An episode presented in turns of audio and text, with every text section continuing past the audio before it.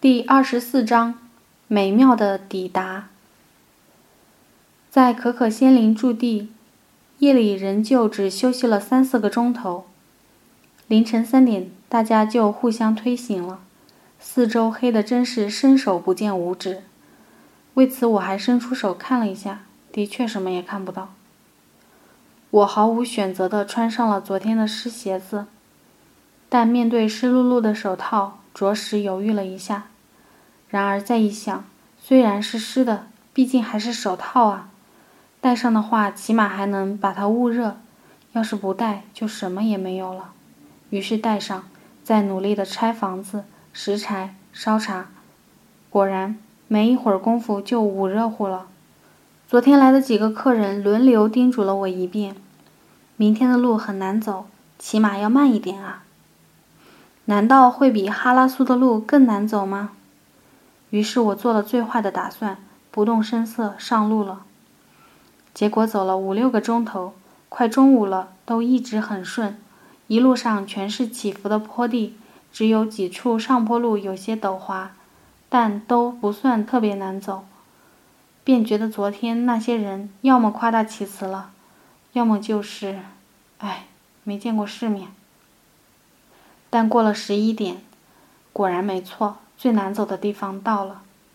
那时我们刚通过一条狭长的山谷，顺着一条几米宽的平静河流往西北方向走了很久很久，沿着大片大片的苜蓿草场，铺满了厚重密实的紫色花和浅蓝色花，这样的旅途真是赏心悦目。然而一走出这条山谷，没一会儿就进入了一条干涸的旧河道。没有路，眼前顽石遍布，道路凹凸不平。驼队绕着石头小心行进，路面越来越倾斜。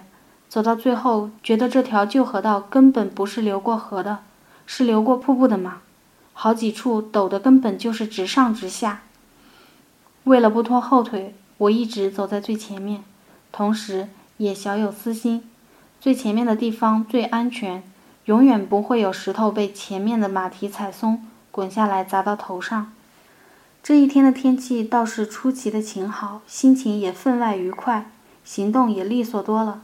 连我的马也变得特别可爱，再也不和我犯犟了。我让它往哪边走，它就高高兴兴地往哪边走。路像台阶一样一级级向上，每到陡峭的拐弯处，就必然会看见人为修补的痕迹。大多在之字形的拐弯处，垛着整整齐齐的石头堆，以拓宽路面，并防止坡体滑塌。在这些整齐的石堆里，有些石头大到一两个人根本搬不动。由此可想，维修墓道的劳动是多么艰苦。同时也能想象到，这样的地方曾经出过多少事故，跌落过多少负重的骆驼。现在。很多险要的古老的墓道都废弃了，大山被一一炸开，新的墓道笔直坦阔，汽车都可以在上面跑。新墓道大大方便了牧人的出行，同时也加快了外来事物对山野的侵蚀。在那样的石头路旁，一路可见形形色色的塑料垃圾。当道路不再艰险的时候，到来和离开将会变成多么轻率的事情。对了，昨天司马狐狸的意思，我猜大约是墓道得分散开来，每家每户都得严格行走在划分给自己的转场线路上。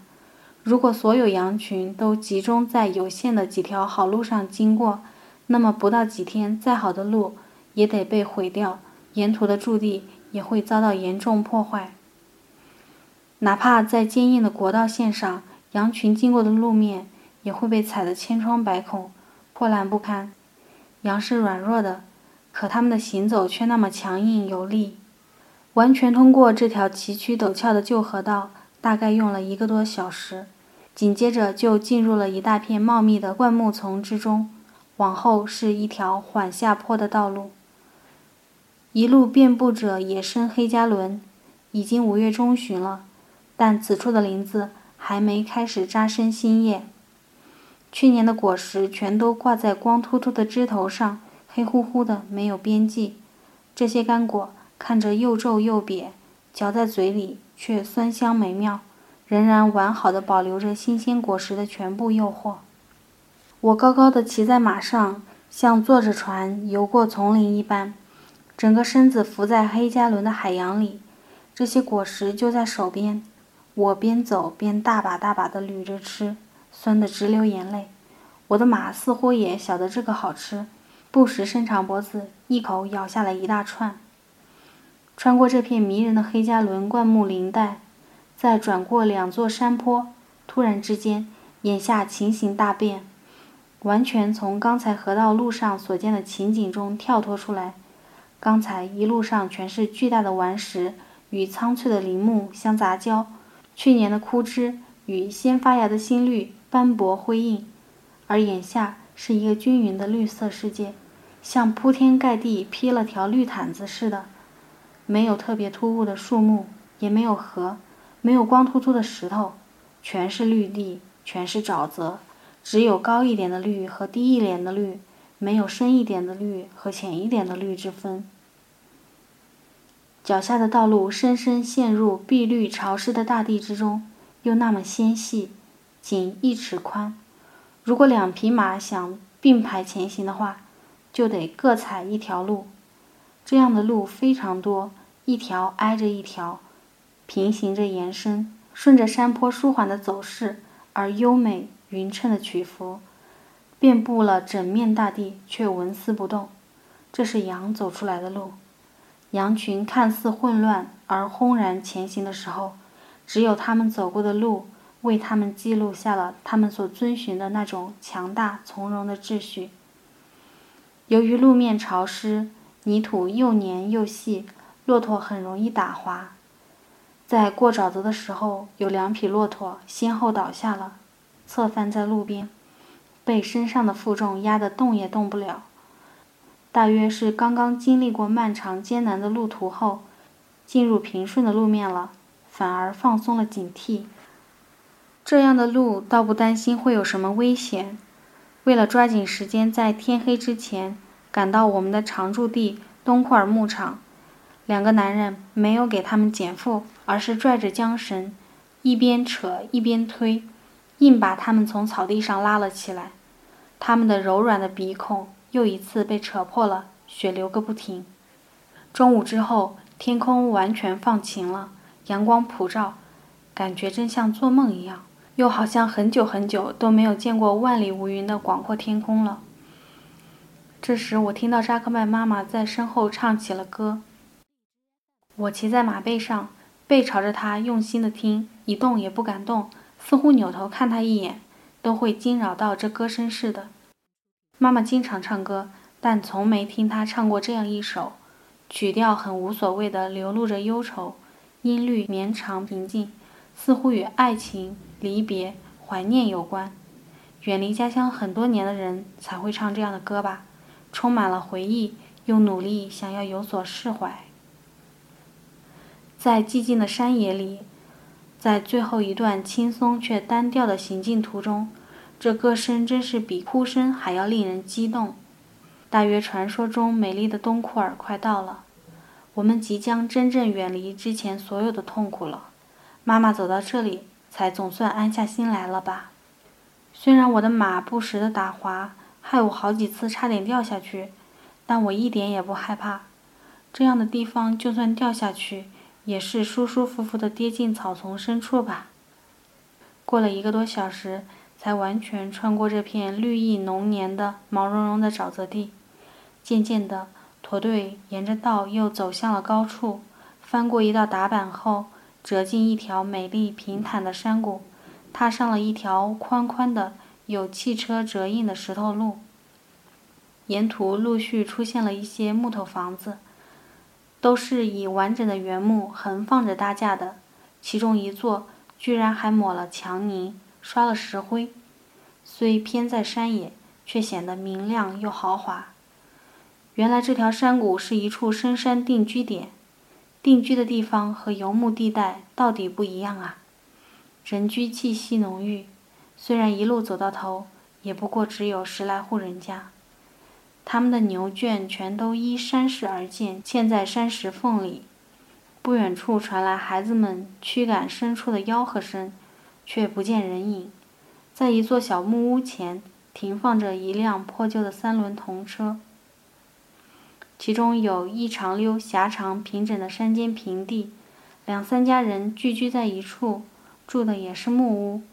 路的左侧是河流和白桦林，右侧蜿蜒种植着绿油油的草料地，还修了木头栏杆，一路围挡。因没有牲畜入侵，木桩内的蒲公英花开得健壮又浓艳，一片一片黄得发沉，真美啊！若我们多停留一分钟，一定会看到神仙出现。看这条山谷的地势和走向，冬季里一定是避风的温暖之地。